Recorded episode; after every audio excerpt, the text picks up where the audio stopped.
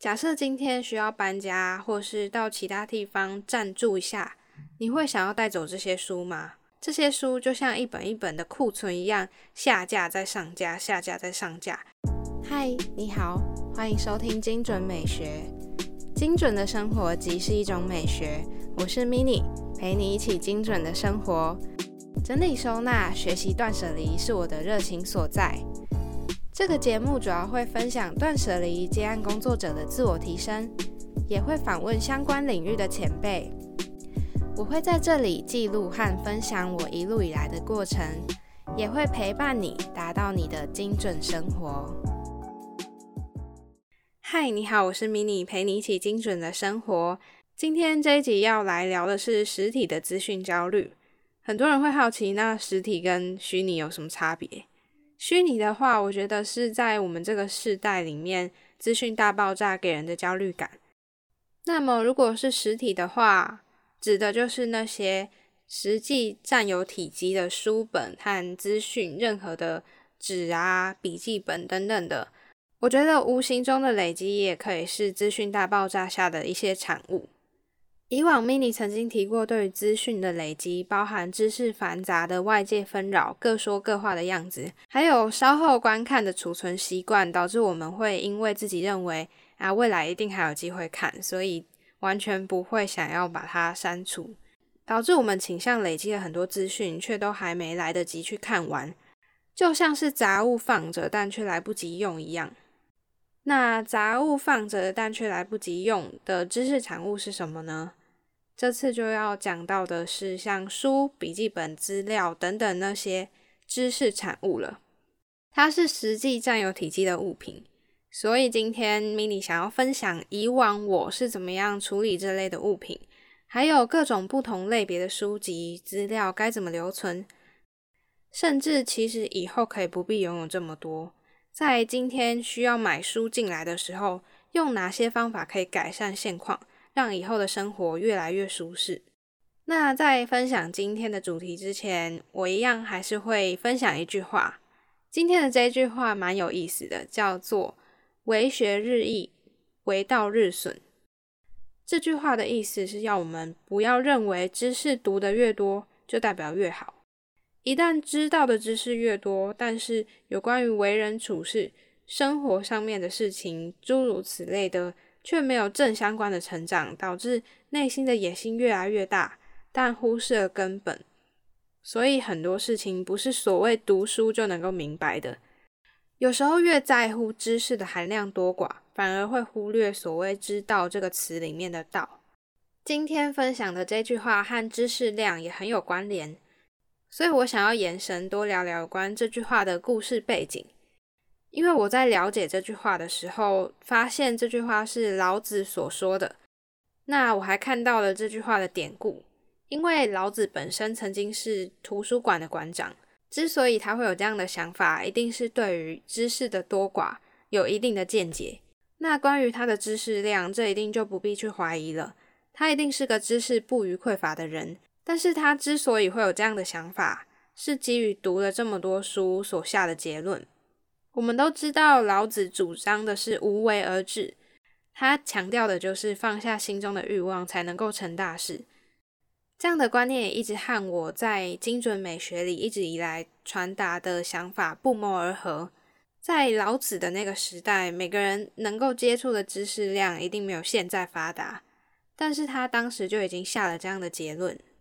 我觉得可以完全借鉴在我们现代人的生活中。内心可以不必想要拥有这么多的心态，反而是能够去分辨自己需要和适合拥有的知识物品是什么，甚至是生活形态也是每个人的选择。因为少少的物质或者是不必多昂贵的东西，都能够满足自己对于生活上的欲望。今天开头的分享，同时呼应了我们今天的主题，不自觉就聊了这么多。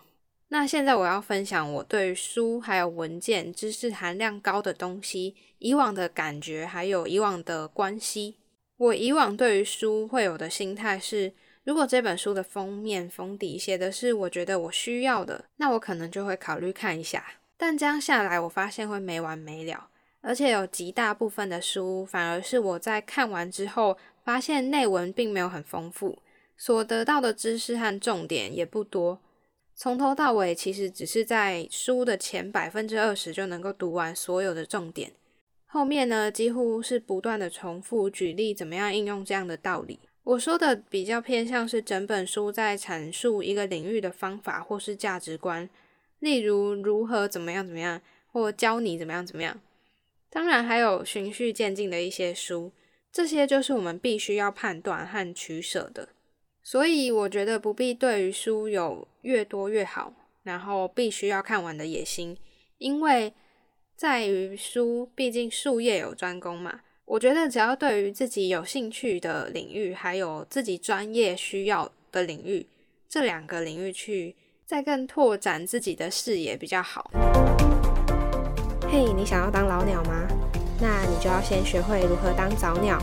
想收到精准美学的早鸟精准报吗？我们会探讨节目延伸的话题，或是关于节目的任何第一手消息，都会先透露给你哦。快到精准美学官网 m i n i m a l i c e 点 t w，或到节目的资讯栏中点选官网的网址，在网页下方点选索取早鸟精准报。第一批索取的人还可以获得整理懒人包哦。我现在等你五秒的音乐时间，快去点开来吧。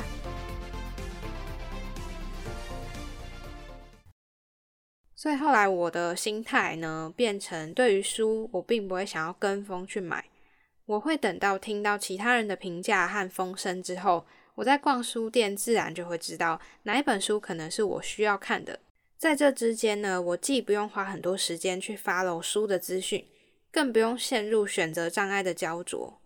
至于已经拥有的书，我们该怎么处理呢？通常都会因为自己已经拥有，好像代表自己很有内涵。所以不愿意去丢掉任何一本书。不过还记得刚刚我所提到的吗？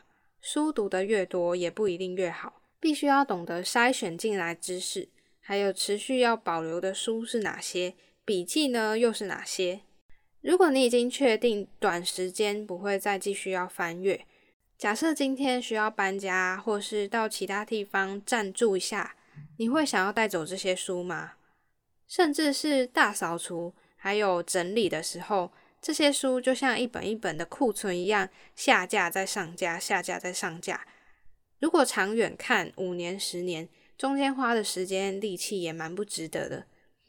假如你现在在丢掉和保存的之间犹疑的话，你就该要想想物品未来的发展啊，往长远的地方想，而不是留在过去。在之前第十五集，我曾经有提过。我那时候把我的书寄送到台湾蛮大的一个二手书平台拍卖，但是后续我的使用感想不是很好。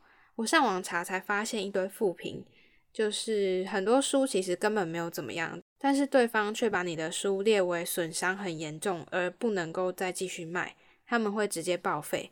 其实我当下有点傻眼吧，所以对于自己有没有做好功课、查好评价这件事情，我觉得未来一定要再更加小心。我建议你们，如果有需要买卖二手书的话，除了到拍卖的平台去搜寻以外，也可以到脸书的二手书平台去寻找。那如果是要找教科书的话，大学生们可以到学校的社团里面，在学校的脸书社团里面直接 Po 文征求什么书，把需求还有你会不会介意有写笔记的状况都写清楚。在这边我就要顺带一提我以前的经验了，如果是热门的书。它的转手也很方便。我曾经就为了考多译去买了一本官方的题本，原价大概九百左右吧。当时我花了半价就买到完全没有画技的题本。后来我放到学校的社团转手，我一样没有画技，因为多译是不能画技的考试。我也几乎用一样的价格把它转手出去了，而且是在不到十分钟内就卖掉了。这个真的是非常抢手的书。后续我又买了新版的多益参考书，我打算也是用更高的价格再转手卖出，但是因为我还没有写完，所以目前暂时没有要卖。我刚刚分享的这个故事，假设你今天还没有接触到这些，让没有接触过买卖二手书的朋友们可以尝试看看这样找书。那分享完刚刚怎么样把旧的不会再使用的书处理掉之后，万一之后有需要买书的时候怎么办？这边有我过去的经验传承下来的购书指南。讲购书指南好像有点太过头了。当你买书的时候，可以先从这本书的功能性质还有内容价值来衡量，再接续思考到你大概需要这本书多久的时间，需不需要直接在上面做笔记。如果这本书是工具书，需要常常的翻阅，甚至还需要在上面做笔记、画记还有记录等等，我建议可以买全新的。假设呢，这本书只是像我刚刚分享的题本、考试题库等等的。那我就建议可以考虑买全新，甚至二手没有字迹的，之后再转卖或送人。因为准备考试这件事只会停留不到一年，或者是一年多一点的时间而已。那如果这本书是知识型的呢，或是讲述价值观、方法论这类型的书，通常更新的速度都很快，是那种看完即可的书。还有小说、杂志，当然也是属于这种类型的。我会建议在别的地方另外做笔记。除了买全新的在二手转卖或送出之外，也可以考虑买二手的。甚至如果你可以很快就看完的话，就尝试去图书馆借，或是跟朋友借吧。看你会不会介意，因为有的人会介意书是不是新的。同时在这里，我也想要分享我之前聊过的事情。我并不是因为省钱才大老远的跑去找二手书或是图书馆的书。是因为我自己知道，对于书的话，只要是没有期限的书，我就会惯性的放着。这样讲起来真的很好笑，所以我都会逼迫自己尽量不要买书，千万不要买书，否则我就是永远放在那里不会看。我来总结一下，刚刚对于是否需要买书，有三个方向需要思考。第一个是这本书的功能，第二个是这本书的使用时机，它大概会使用多久。第三个的话是需求，有没有必要在上面画记或是长远的反复翻阅来使用呢？今天分享了很多有关于书的处理方式，希望你们会喜欢，而且可以对于买书、处理书这件事更有概念，也知道该怎么样去思考，该要买呢，还是其实可以不必让自己花那么多钱，甚至是减少物质的浪费。我相信如何做到不浪费。这是在学习断舍离、学习精准生活，还有学习怎么样简约的过生活的人都会想要做的事情。如果你觉得这一集很值得分享的话，欢迎截图到 IG 的现实动态标记我，加上你的看法。假设你有任何的感想或是建议，都欢迎来到 IG 或是 Mail 跟我互动哦。精准美学陪你一起精准的生活，我们下次见，拜拜。今天的节目到这里告一段落。这个频道主要会分享断舍离、自我提升的主题。目前在 Apple 和 Google Podcasts、Spotify、First Story 和 s o n 都听得到。欢迎在你习惯的平台追踪我，还有留下评论。节目 IG 是 M I N I M A L I C E 点 T W，或是搜寻精准美学都可以。欢迎私讯我你的想法，分享节目资讯。点 IG 首页的连接，开启你我的连接。美好生活从精准美学开始，追踪节目从订阅开始哦。